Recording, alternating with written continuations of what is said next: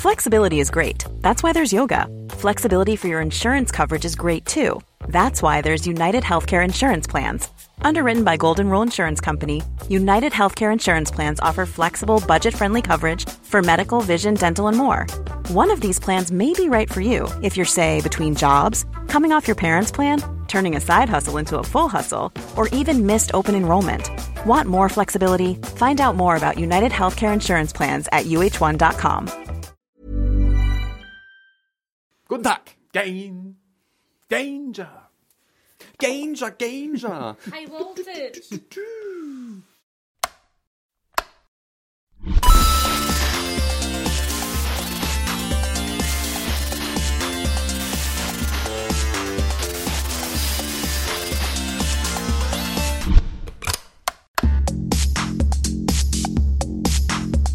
Hey, hallo und herzlich willkommen zu einer neuen Ausgabe der Nerdstube. Mein Name ist Felix, an meiner Seite ist Adam, ahoi Hey, hoi. Ich grüße dich, Adam. Wir grüßen euch da draußen, jetzt gerade bei Twitch oder wenn ihr uns dann bei YouTube seht oder wo auch immer oder hört über den Podcast. Äh, Wir haben mal wieder ganz viele tolle Themen für euch. So viele tolle äh, Themen. Mit bunter Besetzung. Wir legen am besten gleich los, lassen die letzte schreckliche Woche vergessen und bombardieren euch mit den besten Nerd-Themen, die es gibt.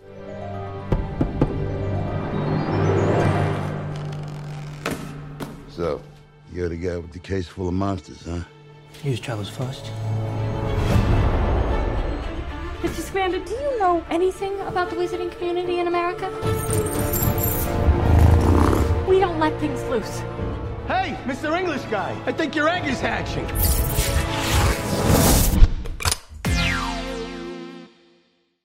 Es wird magisch.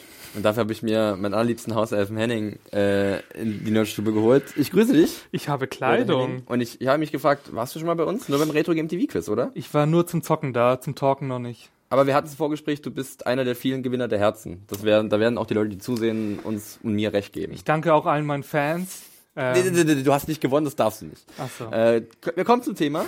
äh, wir können es euch erkennen. Henning hat sich schon perfekt in Schale geworfen. Danke. Unser ähm, ja, Nerdstubenpraktikant R2D2 hat sich seinen Zauberhut aufgesetzt. Wir sprechen ein bisschen über äh, Fantastic Beasts and where to Tierwesen. find them auf Deutsch. Fantastische Tierwesen und wo sie zu finden sind. Ein neuer Kinofilm aus dem Harry Potter Universum, der ab morgen, dem 17.11. in die deutschen Kinos kommt. Genau, so sieht's aus. Du hast das Ding gesehen. Du hast auch sehr viel mit dem Harry Potter Universum am Hut. Jo. Bist da sehr belesen. Am Zauberhut. Ja, am Zauberhut. Und dann werde ich dich gleich mal fragen, Henning, als du die Nachricht bekommen hast oder als die Nachricht kam, Fantastic Beasts soll als Film kommen. Ähm, deine Reaktion? Ich war ehrlich gesagt erstmal ein bisschen verhalten, weil ich gerade bei diesen ganzen Franchises, die immer weiter expandieren und so weiter, jetzt noch nicht genau wusste, ob ich darauf Lust habe. Allerdings muss ich dazu sagen, dass jetzt vor ein paar Monaten doch dieses ähm, Theaterstück kam, ähm, Harry Potter and the Cursed Child, was ja quasi ein bisschen als der achte Teil gilt.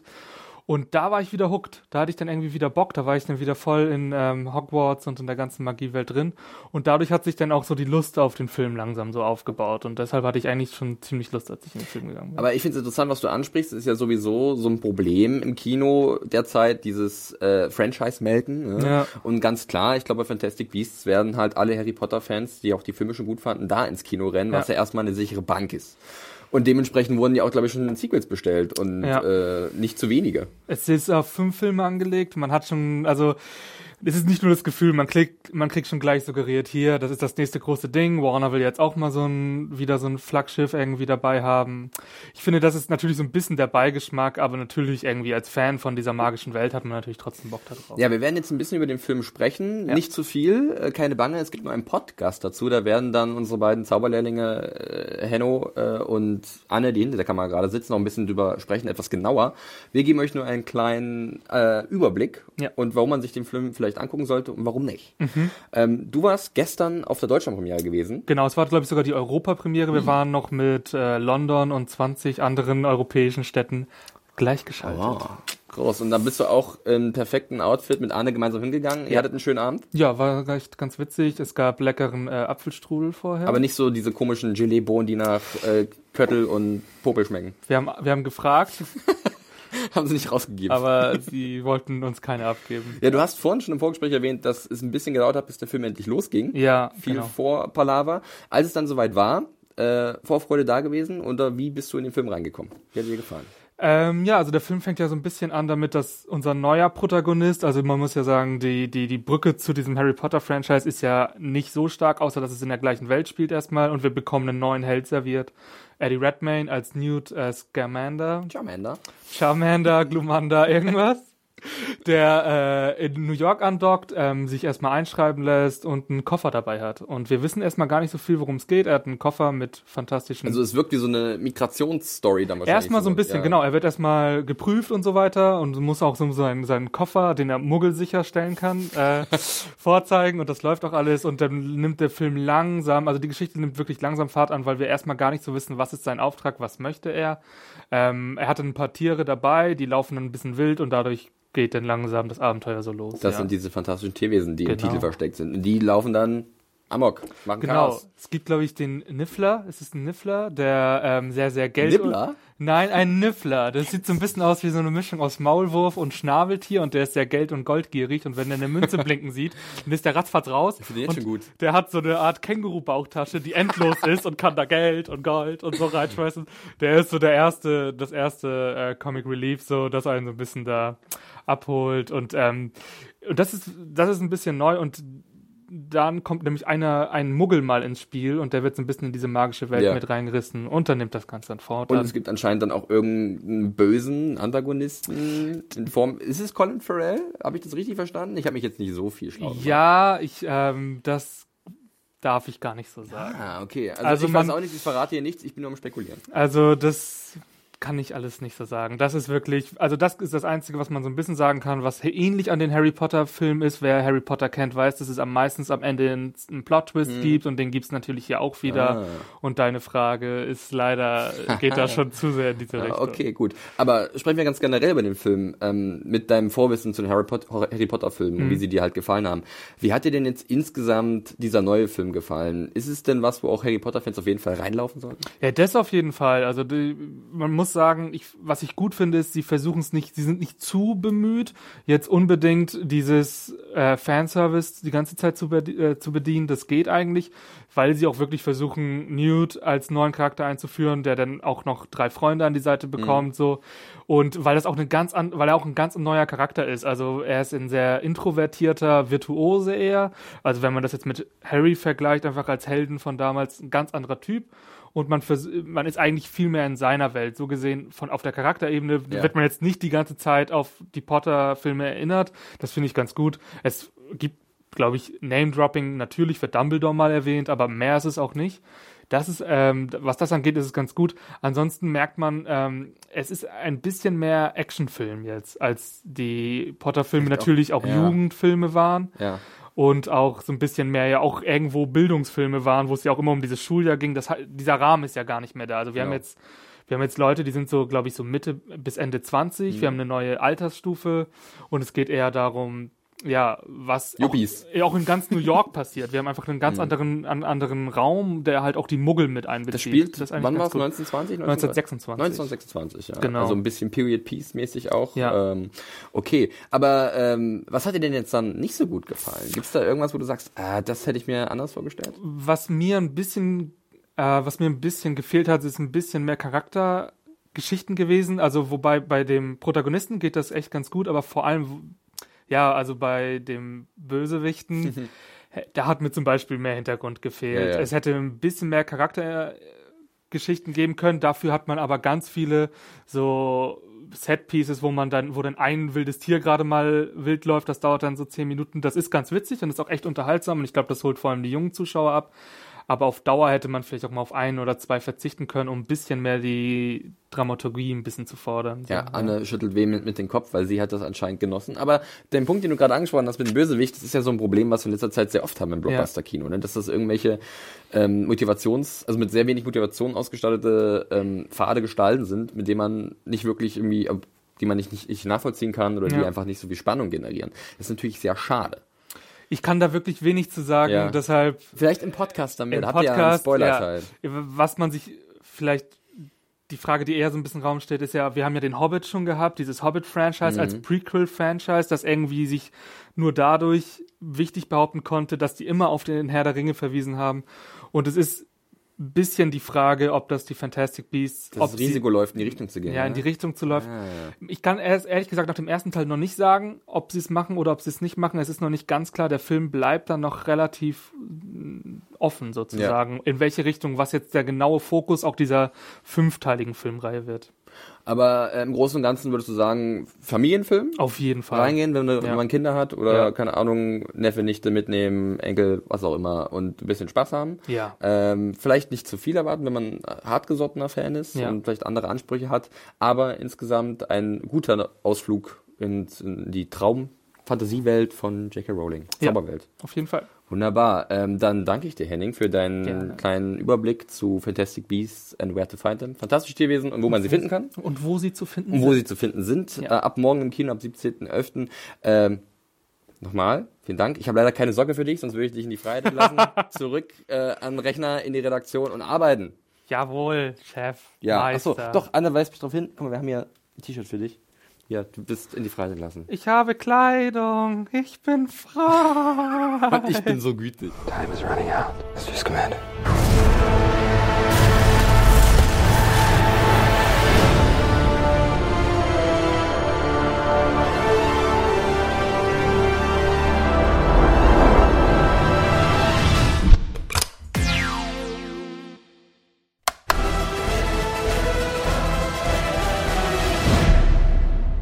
Wir sprechen über ein Thema, was sowohl im Serien- als auch im Comic-Bereich beheimatet ist. Ähm, wir reden ein wenig über die Inhumans.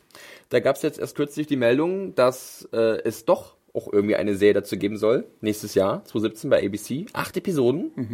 Ähm, es war auch lange wieder ein Film dazu im Gespräch, aber da gab es Probleme bei Marvel, wo nicht wirklich jemand wusste, ja, wer will den Film jetzt und wer nicht. Der wurde für 2019 angekündigt, dann kam die Sache mit Sony und den Spider-Man-Rechten und dann wurde alles verschoben und Ant-Man war da auch noch zwischen und dann wurde das weiterhin verschoben und inzwischen hat der Inhumans-Film leider kein äh, Release-Datum mehr. Dafür kommt jetzt diese Serie, die aber mit den ersten zwei Folgen erstmal ins IMAX-Kino kommt, weltweit sogar. Das ist erstaunlich. Das ist, glaube ich, Äh, die erste Serie, die so ein IMAX-Kino. Genau. Auch, ich glaube, IMAX produziert sogar mit. IMAX gelesen. finanziert mit, ja. Finanziert, ja. Ähm, und es, da kann man auch erwarten, dass es geilere Spezialeffekte gibt als sonst bei ABC-Serien, obwohl jetzt Agents of S.H.I.E.L.D. zum Beispiel jetzt nicht die schlechtesten Spezialeffekte hat, wie man jetzt auch bei Ghost Rider sieht. Ja. Äh, acht Episoden, wie gesagt, die ersten zwei da im IMAX und dann kommt später zu ABC und mal sehen, wo es weltweit landet. Man, man könnte ja spekulieren, dass es wieder irgendwie bei Netflix landet, weil da die Beziehungen schon äh, gegeben sind. Das Richtig, die, die ganzen.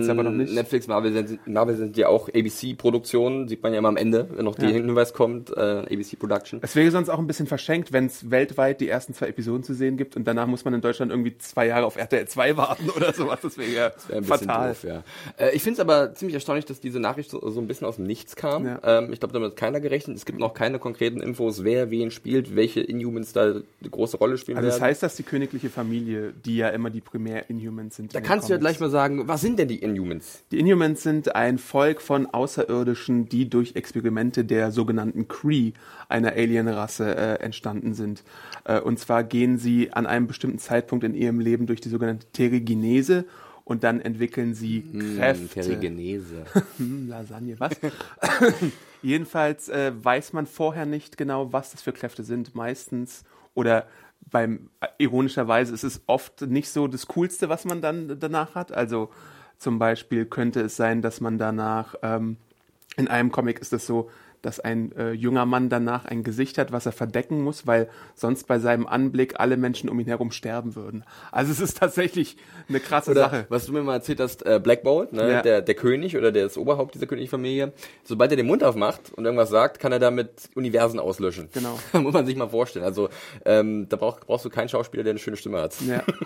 Darum Einfach nur einer, der wird ja. Vin Diesel auch schon seit langer Zeit irgendwie dafür gerüchtet und Ja. er hat sich auch schon dafür ins Spiel gebracht, dass er äh, die Rolle als Doppelrolle übernehmen könnte, weil er ja schon äh, Groot spielt. Die in. Inhumans, mit denen haben ja alle, die die Comics jetzt nicht kennen, über die werden wir auch gleich vielleicht noch ein bisschen sprechen, haben ja viele jetzt schon bei äh, Marvel's Agents of S.H.I.E.L.D. Mhm. kennengelernt. Da sind sie jetzt auch schon fester Bestandteil seit der zweiten Staffel. Ja.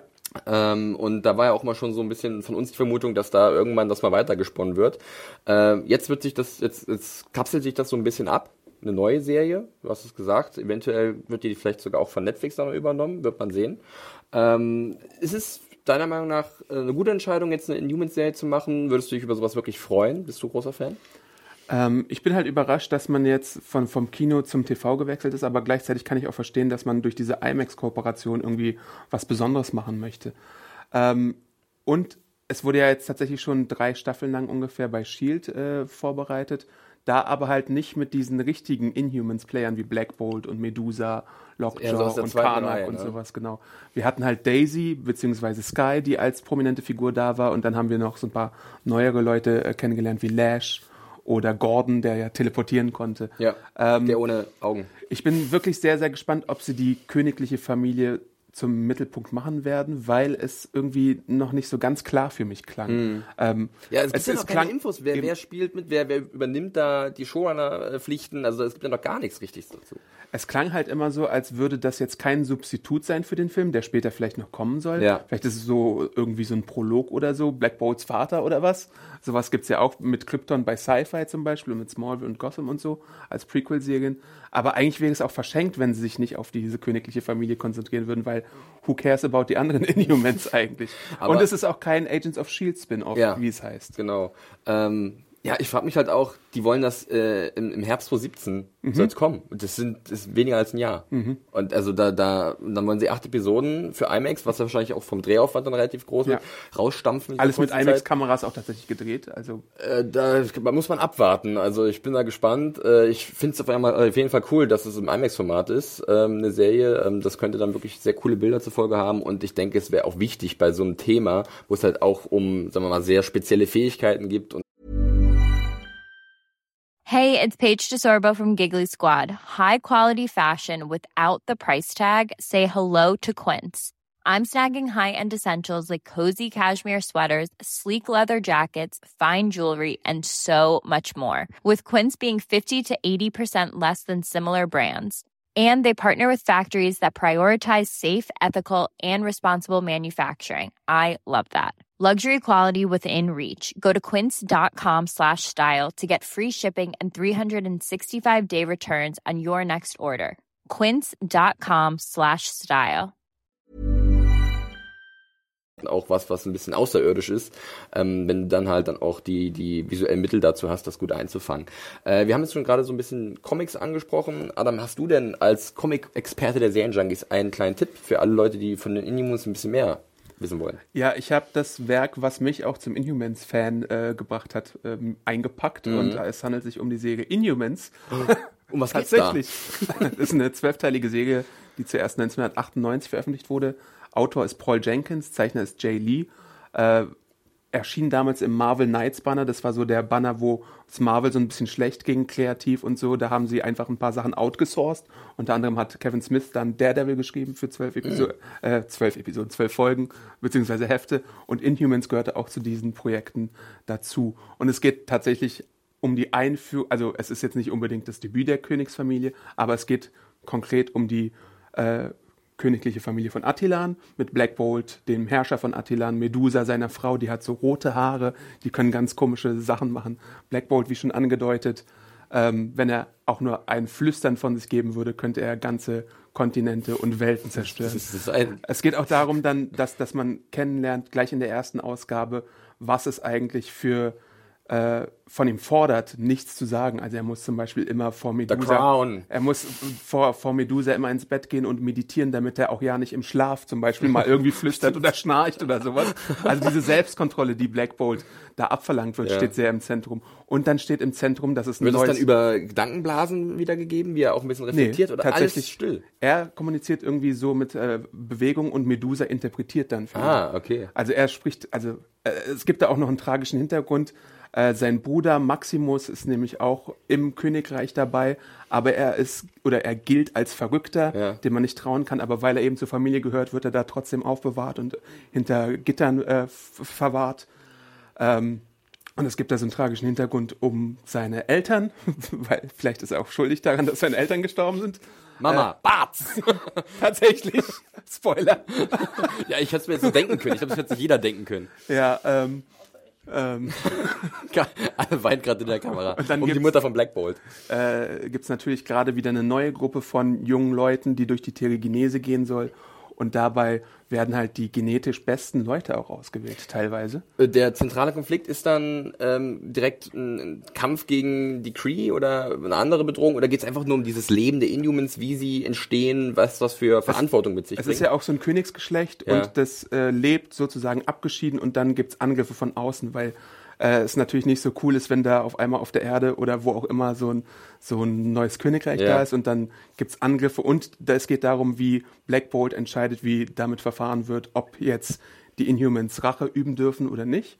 Und es geht auch darum, dass bei der Verwandlung tatsächlich einer, der davor als so ein Top-Inhuman gehandelt wurde, zu einem Alpha-Primitive wird. Also Alpha-Primitives sind tatsächlich so die Leute, die bei der Verwandlung dann in so eine Sektion des Landes geschickt werden, wo sie dann so als Arbeitssklaven gehalten werden.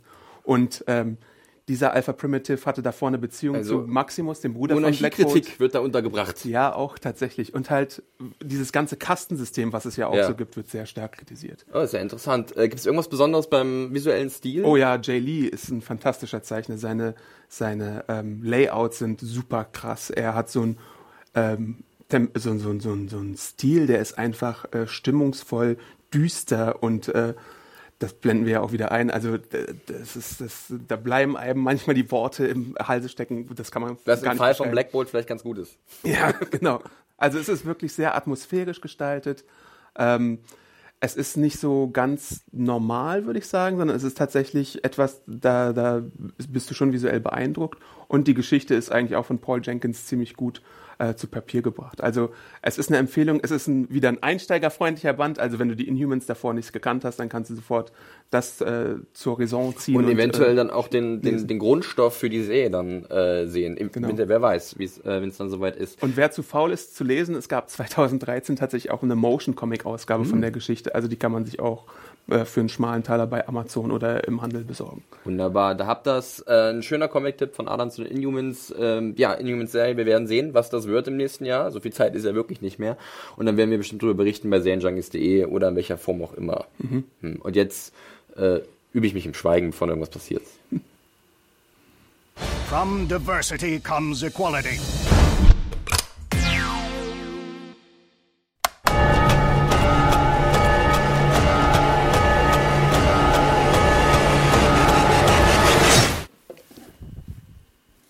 Adam, Na, was ist denn hier los? wie fühlst du dich in unserer Dishonored Nerd-Stube?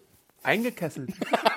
ein, ein, ein wohliges Gefühl der, der, der Beklemmung ist um uns herum einge, hat Einzug gefunden. Ja, wir, wer hätte es gedacht, sprechen im der, äh, Bereich Gaming heute ein bisschen über Dishonored 2. Ach so. Ja, ihr könnt es sehen, wir wurden ausgestattet von äh, Bethesda mit allerlei Gelöt. Vielen Dank dafür. Ich finde das hier sehr schön hier, so eine Metallplatte. Mhm. Ich lese mir hier gerade das Buch durch. das Buch. Ja, äh, danke dafür. Wir, wir fühlen uns sehr wohl hier, haben keine Angst, dass irgendwas auf uns niederprasselt, wie zum Beispiel oben dieser, diese Box. Wir sprechen ein bisschen, oder dieser Turm. Ja, in irgendeiner dieser Box ist der Kopf von Gwyneth Paltrow, glaube ich. What's in the box? Okay, egal, genug über den Merchandise und die Boxen gesprochen. Ähm, wir sprechen über Dishonored 2. Ist seit dem 11.11. raus. Ja, äh, auf allen möglichen Plattformen, PlayStation 4, Xbox One, äh, PC. Und wir hast haben es angespielt, Ich habe es ein bisschen angespielt, das ist richtig. Äh, und wir werden euch einen kleinen Ausblick darauf geben und so ein bisschen sagen, ob sich das lohnt oder nicht, Mhm. da Geld in die Hand zu nehmen für dieses Spiel. Ähm, ich muss ja ehrlich zugeben, Dishonored habe ich vorher nicht wirklich viel gespielt. Mhm. Ich habe jetzt im Vorfeld nochmal in den ersten Teil reingespielt. Ähm, da gab es ja die, oder gibt es jetzt die äh, Defin Definitive, definitive Edition, schön eingedeutscht, äh, für, glaube ich, 20 Euro oder so. Oh. Auch auf sämtlichen Plattformen ist eigentlich ganz gut. Äh, da kann man nochmal den ersten Teil spielen, ist, glaube ich, auch ein bisschen aufpoliert. Und für alle, die Dishonored nicht kennen, es geht halt um Assassinen, um Schleichen, um Meucheln.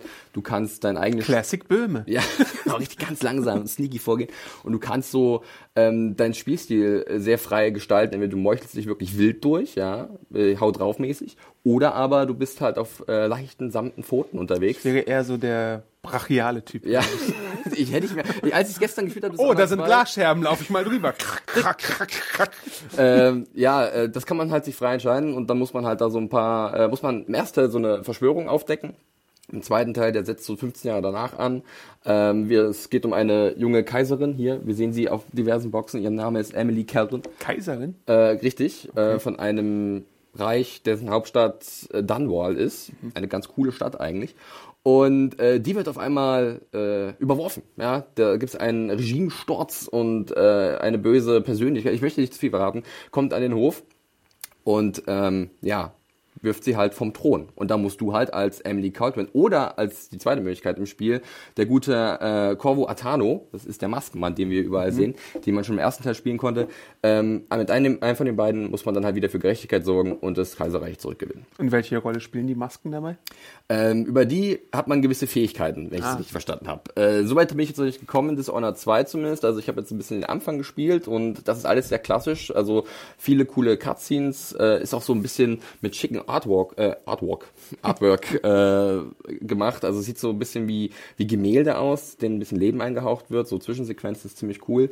Ähm, was für mich persönlich bei dieser Spielerei sehr besonders ist und äh, auch gar nicht so einfach, gerade wenn man so viel damit zu tun hat, ist halt die Ego-Perspektive, in der man spielt. Mhm. Ne? Man schleicht halt viel und äh, man kämpft halt auch in dieser Ego-Perspektive. Normalerweise ist es ja so, wenn du bei Metal Gear Solid bist oder bei Splinter Cell, hast du eher so die Third-Person-Perspektive. Oder viele denken an Assassin's Creed oder so, was ja. vergleichbar ist vielleicht. Äh, da ist man ja auch in dieser über der Schulter-Perspektive und mhm. kann dann irgendwo in Deckung gehen. Hier ist es alles ein bisschen komplizierter. Das macht es, glaube ich, für Einsteiger nicht ganz so einfach. Mhm. Aber ähm, hat trotzdem großen Spaß daran, denn es sieht zum einen im zweiten Teil ziemlich super aus. Und ähm, ich persönlich habe mich sehr schnell zurechtgefunden. Natürlich kann man da mit dem Schwierigkeitsgrad auch so ein bisschen rumhantieren und es äh, für den Einsteiger auch relativ einfach machen. Ich habe es auf normal probiert und ich kam auch ganz gut klar und äh, habe dann äh, ja angefangen, mich so ein bisschen durch dieses Spiel zu meucheln und ähm, ich war doch ziemlich angetan. Zum Beispiel auch deswegen, weil du so viele Möglichkeiten hast. Ähm, die Dishonored 2, die Spielwelt ist nochmal wesentlich größer geworden, gefühlt als im ersten Teil. Und du kannst halt gewisse Areale auf die verschiedensten Möglichkeiten lösen. Also du kannst entweder dich an die Gegner ranschleichen, sie bewusstlos würgen oder von hinten erdolchen. Teilweise auch sehr brutal. Ja, eine spielt hier ein paar Bilder ein ein paar Videos. Äh, sieht man, wie Leute eiskalt enthauptet werden und sehr viel Blut spritzt. Ist ja nicht umsonst ab 18. Ähm, da, da der Hinweis, äh, du kannst aber auch sagen, ich umgehe den Gegner. Also es gab auch so einen Abschnitt in einer Mission, die ich gespielt habe, ähm, da habe ich ganz zufällig so einen, so einen Seitenweg gefunden und da ging es auf so eine Art Pipeline. Und über die konnte man dann laufen und alle Gegner umgehen und von oben sich einen Überblick verschaffen und dann war man schon am Ziel der Mission. Also es ist nicht unbedingt Pflicht, alle Gegner auszuschalten.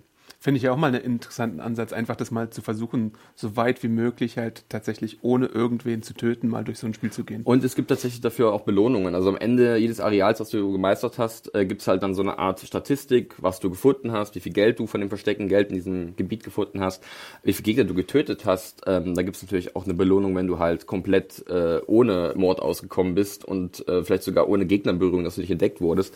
Ähm, was ist ich denke, in vielerlei Hinsicht ähm, sehr vielfältig macht, dieses Spiel zu bestreiten. Das ist jetzt auch bei Dishonored 2 so nochmal konkret in dem Fall, da man sich am Anfang entscheiden kann, mit wem man spielen möchte. Also man kann im Spiel, nicht so wie bei zum Beispiel Assassin's Creed Syndicate, zwischen zwei Spielern wechseln, zwischen ähm, äh, Corvo Atano und Emily, sondern du musst dich am Anfang des Spiels entscheiden, mit wem du spielen willst. Mhm. Äh, und dementsprechend führst du dann deine Geschichte fort. Ich habe mich natürlich für Emily entschieden, weil die ziemlich cool ist und ähm, ich wollte also mit der jungen Kaiserin mein Kaiserrecht zurückgewinnen. Fand ich irgendwie ganz interessant.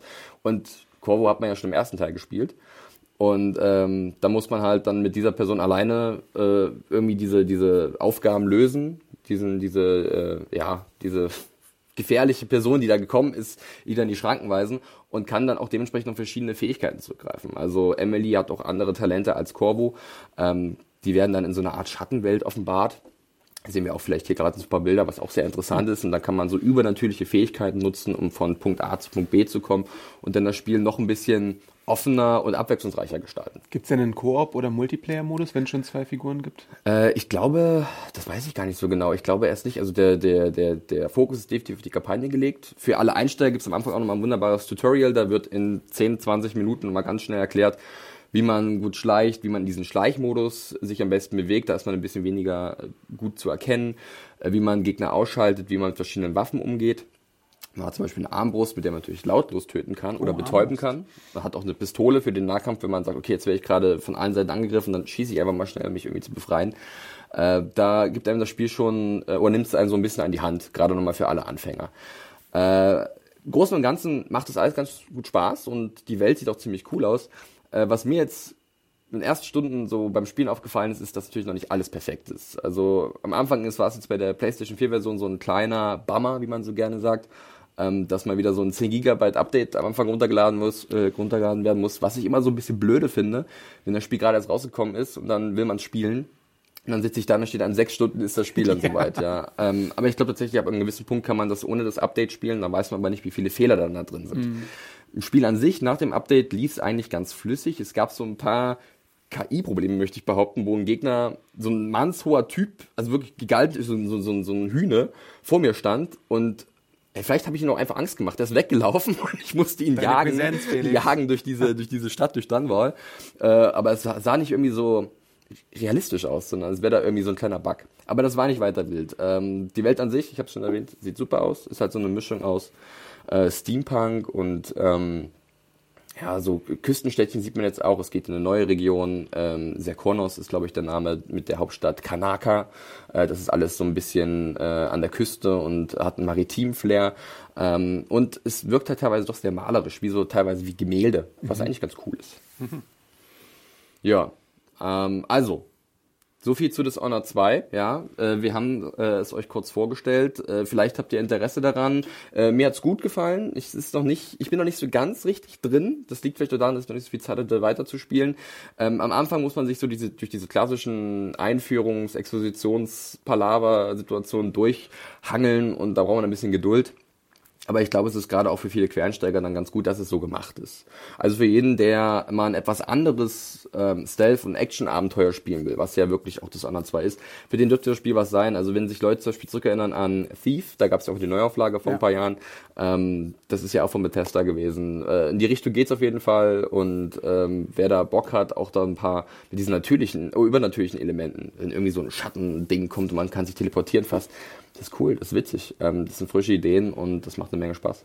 Also Dishonored 2 mal auschecken, wenn ihr jetzt Appetit drauf habt. Genau. Ansonsten im Handel. werde ich jetzt Anna mit dieser Kiste ah. durchschlagen. Ah, also, ja, schaut mal in Dishonored 2 rein. Ist gut. We'll be face to face soon. Delilah.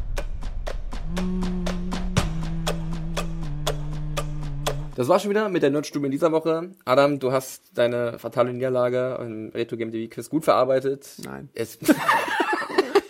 Ja, aber nee, du kriegst deine Chance auf Re äh, Revanche. Ja. Auf Rache. Victory is ja, mine. Richtig, äh, wenn es dann irgendwann damit weitergeht. Danke, dass ihr wieder eingeschaltet habt hier beim äh, bei der Nerdstube. Äh, ich hoffe, ihr hattet euren Spaß damit. Erzählt euren Freunden und Feinden von diesem fantastischen Format Hashtag. und ja, Hashtag Nerdstube auf Twitter. Äh, je mehr Mundpropaganda, desto besser. Äh, liked unsere Videos, ähm, abonniert unseren YouTube-Kanal, wo ihr demnächst noch ein paar Interviews äh, sehen werdet, zum Beispiel mit Neil Patrick Harris. Mhm. Ach wohl, das ist noch Dauert eine Weile ein hin. Dauert noch ein bisschen. Aber wir haben da mal wieder neue Sachen, immer mal reinschauen. Hört unsere Podcasts, zum Beispiel auch die Nerdstube äh, in unserem Podcast-Bereich oder auch The Walking Dead Podcast äh, mit dir, Adam, und diversen anderen wechselnder Besetzungen, wie ich das in letzter Zeit mitbekommen habe. Äh, und schaltet wieder nächste Woche ein, Mittwoch 19.30 äh, Nerdstube. Wir sprechen, das kann ich schon mal verraten, über Gilmore Girls. Hm. Und dann gucken wir mal noch so ein bisschen, was das Kino in nächster Zeit so zu bieten hat. Ja, schauen wir uns ein paar Trailer an. Also seid wieder dabei, in welcher Form auch immer, live hier auf Twitch, auf YouTube, Videopodcast bei iTunes, Podcast normal. Einfach einschalten und weiter sagen. Nerdstube, ne? Macht's gut. Ciao. Tschüss.